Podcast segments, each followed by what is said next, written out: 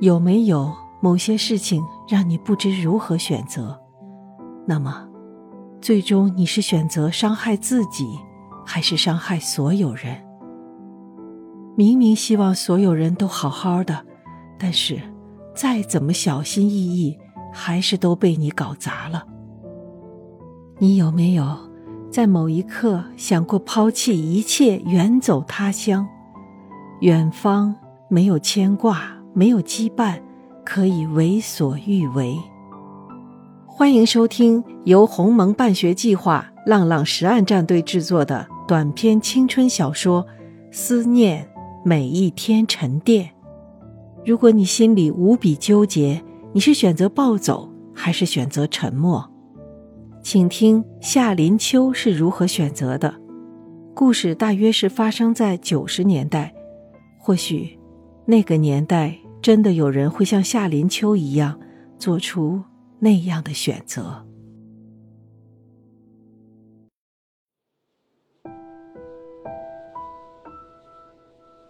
就在暮雪举行婚礼的当天清晨，天还未大亮，东边的山巅抹了几笔鱼肚色。林秋赶在早起的人出门前先一步走出了建水镇的城门。几番回首，却未曾停下脚步。昨个夜里，他一夜未合眼，已经盘算好了，一大早出门，该往何处去。林秋肩上背着行李袋，手中拎着旅行包，像一位准备远游的旅人，把所有的眷恋与旧情都留在建水镇，只带着一颗。刻着伤痕的心，一径的往西北方而去。他一度打算往东北方向走，在文明繁华的世界找一个栖身之所，但一想到资晨和暮雪即将在遥远的东北方展开另一阶段的人生，不觉地打消了念头。于是，他选择了西北方。找寻一片古朴原始的天地，一方心灵的净土。搭上第一班往楚雄市的巴士，蜿蜒的山路一寸一寸的把林秋带离那个躲在连绵山峦中的小镇，带出二十五个寒暑刻画的记忆围城。所有的一切就这样逐渐的远离。幼年时的天真纯洁，青春芳华的梦幻情愁，父母恩情的山高水长，街头巷尾的流言蜚语，如疾风吹过的婚约空谈，如浮云飘散的儿女缠绵，一点一滴的尽付于车轮扬起的尘灰中。林秋从旅行包中掏出一条手帕，靠近鼻尖细嗅着，淡淡的烟草味直扑胸臆。他屏息着，不忍呼吸，怕一用力呼吸，这熟悉的味道就会在空气中散逸。这是大雨滂沱的那一天，暮云帮他拭去脸上雨水的手帕。他一直留在身边，舍不得清洗，因为上面留有暮云的味道。出走最大的遗憾，除了对父母的歉意之外，就只有对暮云的不舍了。他不明白是怎样的心理作祟，让他宁可舍弃已经来到门前敲门的幸福。也许是被遗弃的失落灼伤了好强的自尊，而把他强说为令父母蒙羞而出走。这个可笑的理由，竟然可以使他割舍和暮云的一段情。孰是孰非，孰轻孰重？山路两旁旖旎的景色模糊了，湿蒙蒙的。是林秋的眼睛湿了。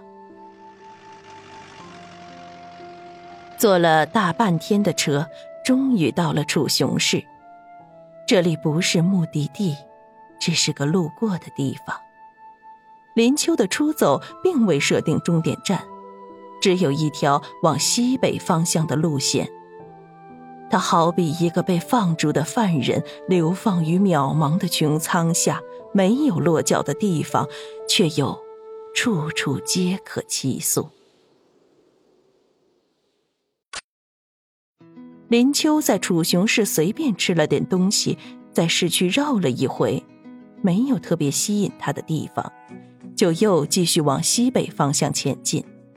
这次他选择由楚雄北边的水路而行，混杂在观光客中，乘着搭载观光客的小轮，溯着长江的支流而上。客轮在时而缓流、时而急湍的江河上行走，全然新鲜的经验令人觉得心神畅快。小姐，第一次搭船吗？一个三十来岁、皮肤黝黑、身量中等的男子坐在船尾，向林秋搭讪。你怎么知道？看你脸上的表情就知道了。这么厉害？我脸上又没写着我是第一次搭船的字样。林秋快一整天没说话了，有个人聊一聊也不错。我在这条江上啊，来来回回无数次了。什么样的人没见过？像你这样长得弱不禁风、脸色雪白、神情愉悦却又带点惊恐的女孩，肯定是第一次来这儿。你也是来观光的吗？既然你阅人无数，应该看得出来我是来干啥的吧？林秋的确心情愉悦，江上凉风吹送，两岸风光揽不住，怎不令人心旷神怡？你不像一般观光客，因为短暂的停留而贪婪的想要看遍所有的美景，又不是本地人，对眼前的美景有视无睹。你是真正的在享受，享受山和水所带给你的感觉。林秋心头一震，这个看起来像个庄稼汉的陌生男人，竟然轻易的听出他的心声。他到底是何等人物？有这般高超的透视能力，莫不是专门打劫观光客的骗徒吧？林秋提醒自己小心一点，不要轻易的相信别人。那你说我是来干啥的吗？也许你只是一位过客罢了，或是一位没有目的地的旅人，也可能是一个逃避现实环境的弱者。男子的脸迎着风。乌黑的短发在午后耀眼的阳光下闪闪发亮。林秋看清楚了男子的脸，离黑的面孔有着一双慧侠有神的眼睛，高挺的鼻梁很有几分俊秀的气质。严格说起来，算得上是个英俊的男士，只是皮肤黑了点。让林秋觉得惊奇的，不只是他的长相。还有他不俗的言谈，以及轻易即可洞彻他人心灵的睿智。这样说太笼统了，在这艘船上的人都是过客，也都是旅人，更可说是为了逃避现实而出来旅行的弱者。你其实是不懂人性的，更不懂我的心里在想什么。林秋为了掩饰自己是个逃避现实的弱者，词锋犀利的辩驳。我不必懂得人性，也不想要知道你心里在想什么，我只要懂得自己就够了。男子微微的扬起脸庞，一副享受风凉的模样。喂，你是干啥的？林秋对这个陌生的男子充满了好奇。拉纤的。拉什么纤？林秋没听过这等行业。就是客轮到不了了，而你们这些观光客啊。又想要去的地方，就得靠我们把你们拉上去。我这就是要到上游拉纤去。怎么拉？你们坐在小船上，我们在船的两旁，身上套着从船上接过来的绳索，拉着船逆水往上游走。这样啊，那不是很费力吗？出卖苦力，比出卖灵魂来的高贵。男子的一句话又引起林秋的无限遐想。他到底是个什么样的人？说起话来像个学问渊博的智者，却又自称是个引渡的纤夫。外面的世界真是无奇不有。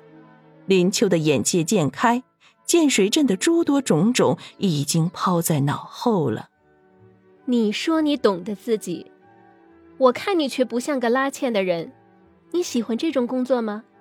你真的懂得自己吗？人不是天生就懂得自己的，必须经过一番历练，才晓得自己要的是什么。我的家就在这条河的上游。十年前，我舍弃如今观光客争相造访的家乡，到外面人们所称的文明世界闯荡，跌跌撞撞了几年，才发觉自己把最美好、最真实的抛弃，进去追求浮华不实的东西。幡然醒悟之后，我回来了。当我在拉纤的时候，踩在布满石头的河里，觉得踏实又充满活力。你看，我现在不是活得很愉快吗？男子两手一摊，好一副自鸣得意的样子。这么说，你是喜欢眼前的生活而又安于现状？林秋不知不觉的露出钦羡的眼神。难道你不喜欢现在的自己吗？若是我没看错，你准是逃避现实的弱者。又是一句让林秋觉得震撼的话，他几乎无言以对了。但想要探探这个人到底多么的高深莫测，他又说话了：“你可知道我在逃避什么吗？”各位亲爱的听友，大家好。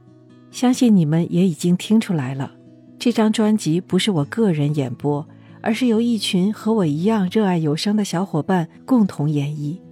这个团队就是由柴少红老师“鸿蒙办学计划”孵化的一个叫做“浪浪实案”的有声团队。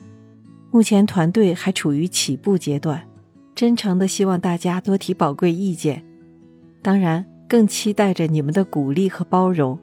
请一定要订阅、点赞、五星好评，还有留言，多谢多谢。